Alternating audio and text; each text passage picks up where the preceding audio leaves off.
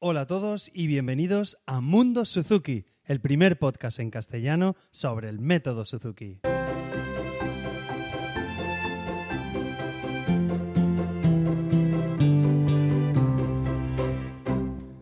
Hola a todos y bienvenidos una semana más al capítulo de Mundo Suzuki, a un nuevo capítulo.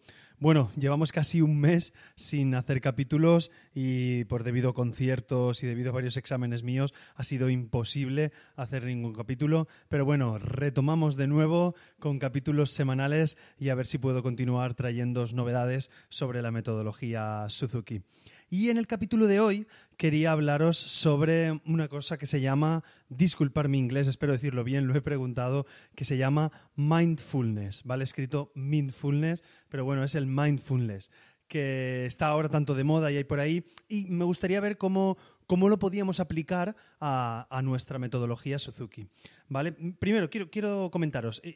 Imaginaros que, eh, podríamos hacer el símil de lo que es el mindfulness, si no lo conocéis, que es como cocinar. ¿vale? Imaginaros que tenemos eh, eh, varios fogones y estamos cocinando cuatro platos a la vez. Pues estamos hirviendo pasta, estamos salteando verdura, estamos friendo patatas y estamos preparando una paella. Lo estamos haciendo todo a la vez.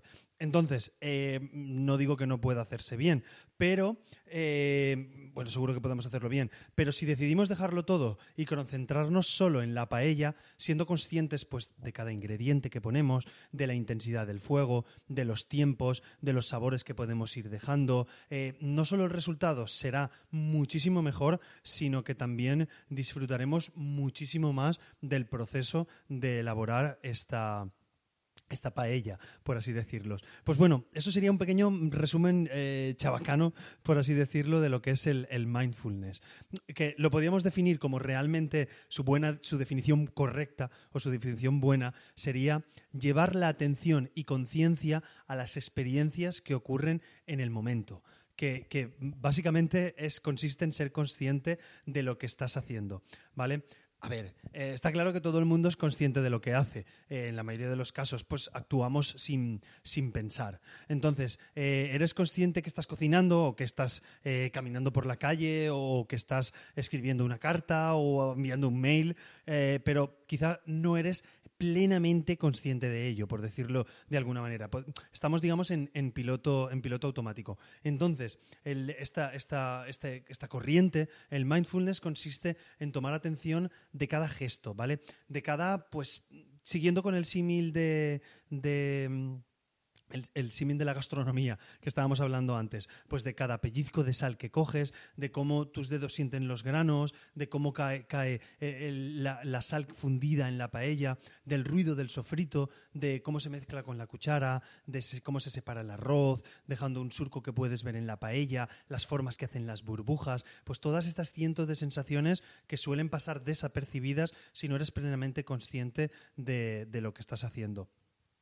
Entonces, eh, todo esto lo podemos llevar a cualquier actividad diaria. Lo podemos llevar a, a, lavarnos las manos, por ejemplo. Cuando nos lavamos las manos, notamos el jabón, cómo resbala el agua, cómo, cómo ejercicio en los dedos, cómo movemos los dedos, cómo se gira la mano, cómo, cómo puede estar fría el agua, más caliente, cómo retirar el jabón. Pues lo mismo en un montón de cosas. Y aquí es donde, donde quiero llevaros al apartado que nos interesa a nosotros, que sería pues el del, el del método Suzuki, ¿vale? Sería súper, súper conveniente trasladar esta corriente o este mindfulness a, nuestra metodología Suzuki.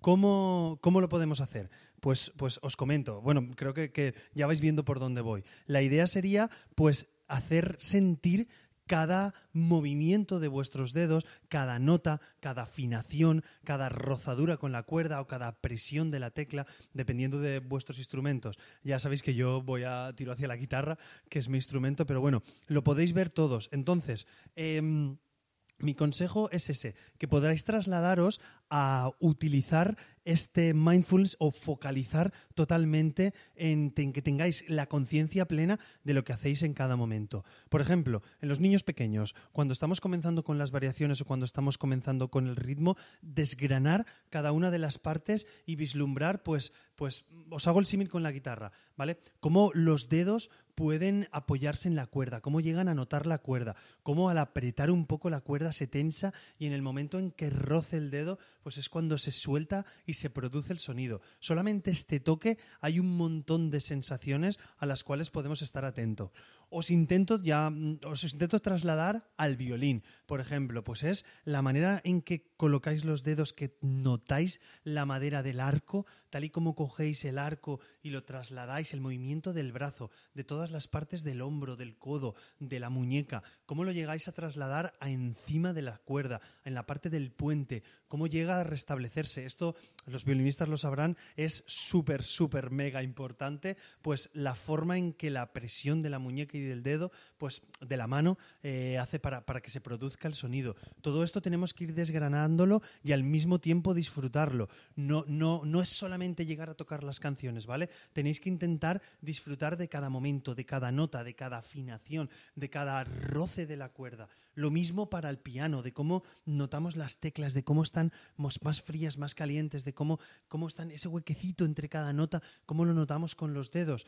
Os estoy hablando cosas que a lo mejor un pianista me diría, bueno, eso nunca se toca, pero, pero es, la forma de, de realmente ser consciente de cada momento que lo podemos hacer. Yo lo he descubierto esto de mindfulness hace poco, simplemente leyendo blogs y viendo un poco en internet. No lo he trabajado nunca, pero lo voy trasladando hacia la metodología Suzuki y de verdad que es una cosa súper chula y llegas a notar sensaciones, roces con la cuerda, en mi caso, pues, pues pequeños ruiditos que, puede hacer la uña al, tocar el instrumento y poder hacerlo.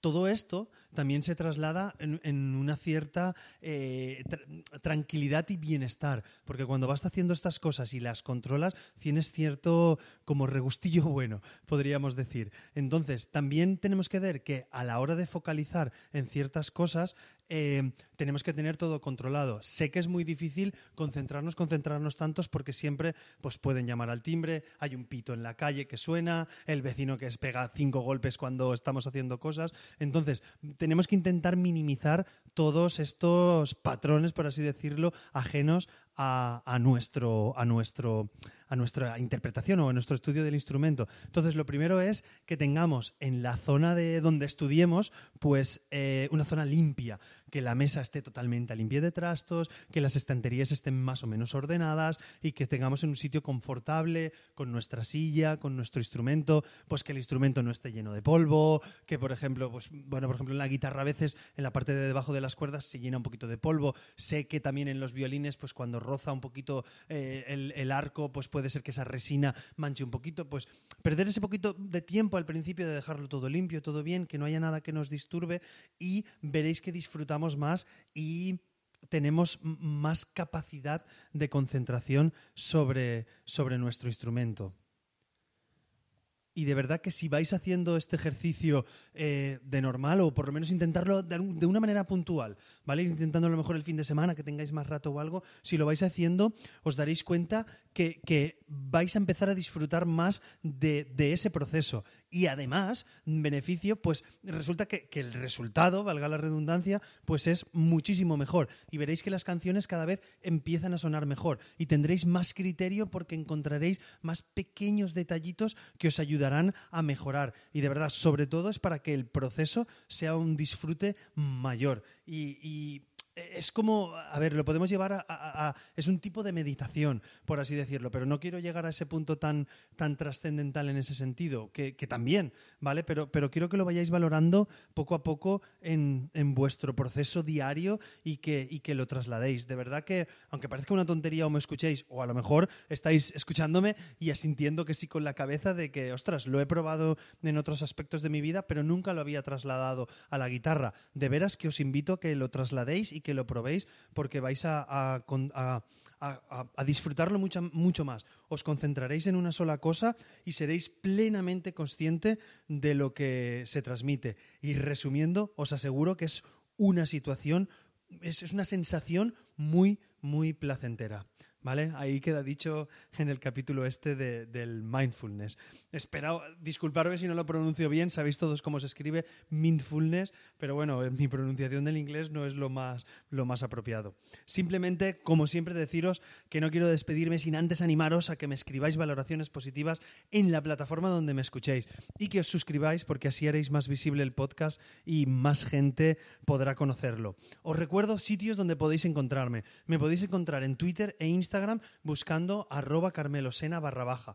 Y en Telegram tenemos el canal del podcast que últimamente está parado. Ya os digo, este último mes ha sido para mí imposible atender los podcasts. Y bueno, retomé la semana pasada el de control parental. No sé si lo conocéis, pero tengo otro podcast que se llama Control Parental. Hablo sobre los niños y las nuevas tecnologías para los papás. Y retomé la semana pasada y continúo esta semana con Mundo Suzuki, volviendo mi vida al cauce normal. Lo dicho, en el podcast, eh, en perdón, en el canal de Telegram tenéis, buscáis Mundo Suzuki y lo encontraréis. Y además encontraréis estas y otras formas de contactar conmigo en carmelosena.com barra Mundo Suzuki. Simplemente deciros que paséis una feliz semana y que nos escuchamos en el próximo capítulo. Hasta luego.